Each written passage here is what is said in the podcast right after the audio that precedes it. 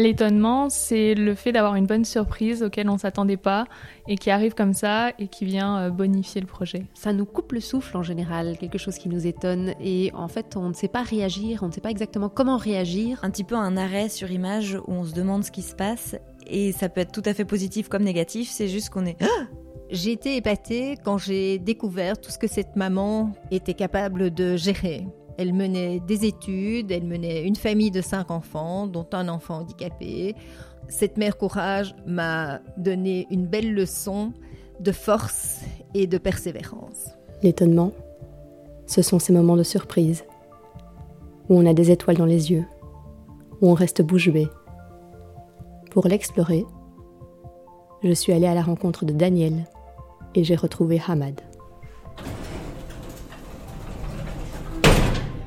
Vous écoutez Bulle d'air, le podcast qui raconte le lien entre le bénévolat et les émotions.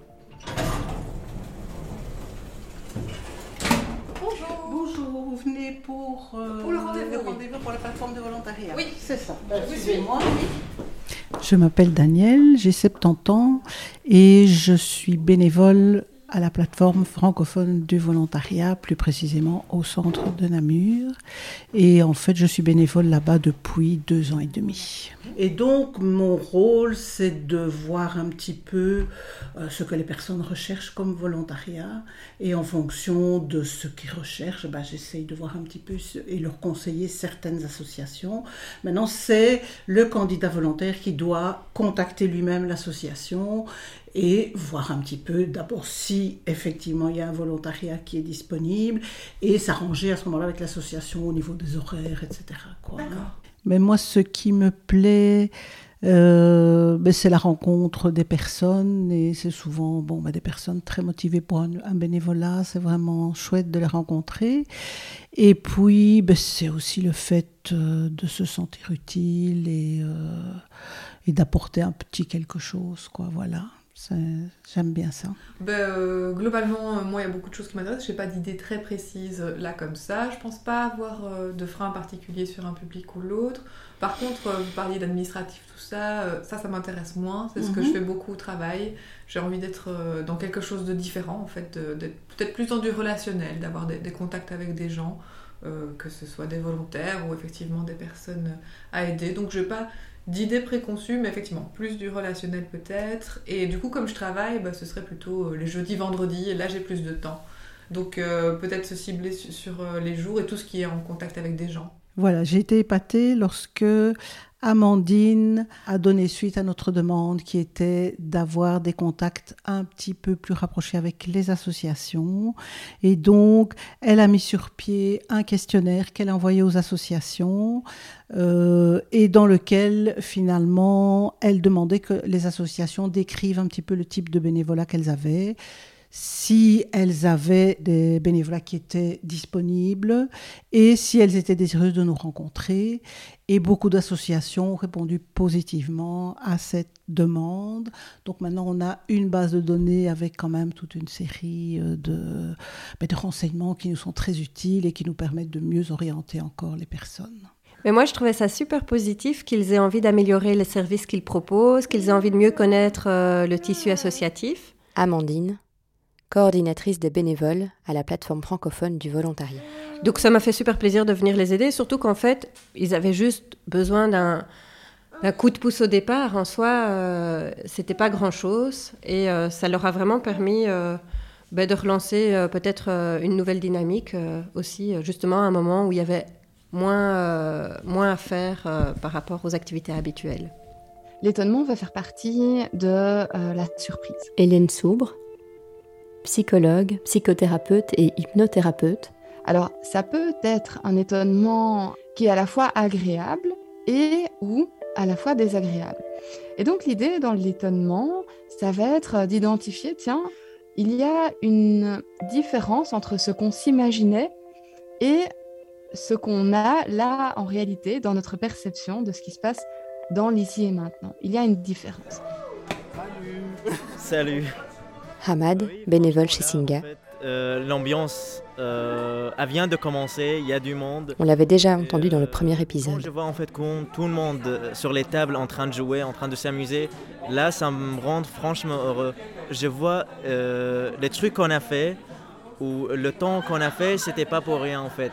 Ça me rend franchement heureux quand je vois euh, les gens heureux aussi. Pour être à l'écoute des bénévoles, on met en place euh, plusieurs choses. Chloé, co-directrice de Singa, Tout d'abord, ben, dans le day-to-day, euh, on essaye d'être au maximum sur le terrain, euh, puisque c'est c'est là euh, que, tout se, passe, que euh, beaucoup de, besoins ressortent, euh, beaucoup d'échanges aussi. À côté de ça, euh, tous les deux mois, on organise euh, un verre informel avec les membres qui sont les plus impliqués pour que eux puissent nous faire part aussi de, leur, de leurs recommandations, de leurs observations par rapport euh, aux différentes activités et projets qu'on met en place. Et puis finalement, une fois par an, euh, on organise ce qu'on appelle une journée de réflexion qui permet de rassembler tous les membres qui ont envie de donner leur avis sur euh, l'évolution de l'association, sur ses objectifs, sur l'évolution euh, de, de- de- des projets qu'on met en place, euh, sur leurs envies aussi.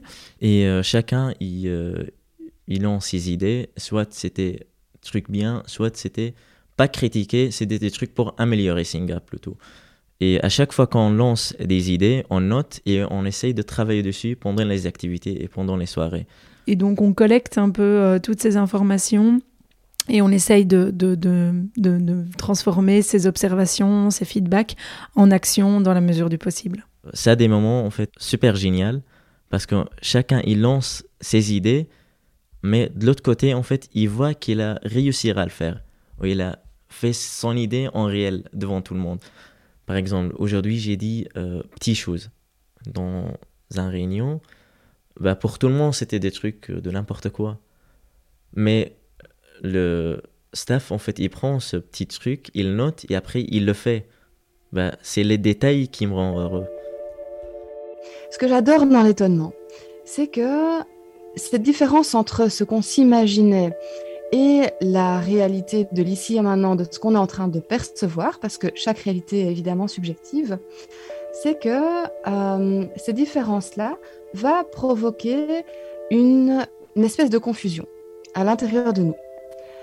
C'est-à-dire un temps d'arrêt, un temps où on fait une toute petite pause. Cet étonnement fait que souvent on va effectivement avoir aussi notre corps qui se met en pause et va commencer une espèce de euh, concentration sur soi-même, de relecture de ses pensées, de relecture de son scénario, de relecture des images que la personne s'imaginait. Et ça, c'est très intéressant. Parce que là, on va avoir un, un accès à notre imaginaire. Et l'imaginaire nous permet de trouver des solutions, nous permet de trouver des idées et nous permet de retrouver cette magnifique et précieuse ressource, la créativité. cette créativité, les bénévoles et le responsable n'en manquent pas dans leur quotidien. J'ai été épatée euh, lorsque j'ai entendu euh, l'idée d'une bénévole euh, pour maintenir le lien avec sa famille. Isabelle, responsable des coéquipiers au petit vélo jaune. Elle avait décidé de lire des histoires à distance euh, aux enfants de la maman qu'elle accompagnait. Et euh, j'ai trouvé que c'était une très bonne idée de, de pouvoir maintenir le lien comme ça. Je suis toujours surprise par la résilience euh, de nos volontaires parce que euh, ils ont beaucoup de ressources et beaucoup de compétences. Ça se fait de façon très très naturelle. Marielle travaille chez Envol Luxe, un service de la province du Luxembourg. Et voilà, il faut leur laisser euh, l'opportunité de s'exprimer parce qu'ils ont plein de ressources et, et euh, j'en suis convaincue. Euh, dès qu'ils le pouvaient, dès qu'on leur a donné euh, la, la possibilité, ils ont repris leurs activités. Emeline, secrétaire générale de la plateforme francophone du volontariat. Et en s'adaptant en plus aux mesures qui étaient imposées, qui n'étaient pas faciles, euh, parce qu'il faut porter un masque, parce qu'il faut une distance, parce qu'il faut euh, voilà, frotter ses mains, parce qu'il faut bien avoir la fenêtre ouverte, et donc il faut prévoir un gros pull, euh, parce qu'ils ils vont chercher des solutions.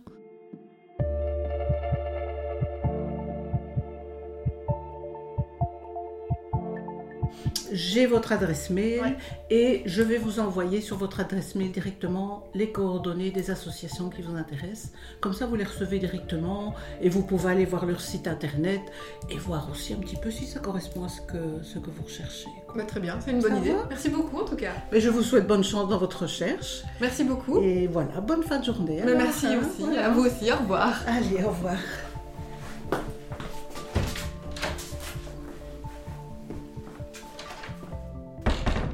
Et vous, si vous deviez partager un moment qui vous a étonné, ce serait quoi?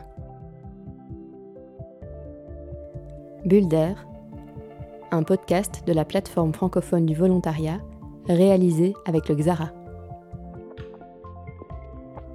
Merci à Daniel et Hamad d'avoir partagé vos souvenirs pour cet épisode autour de l'étonnement.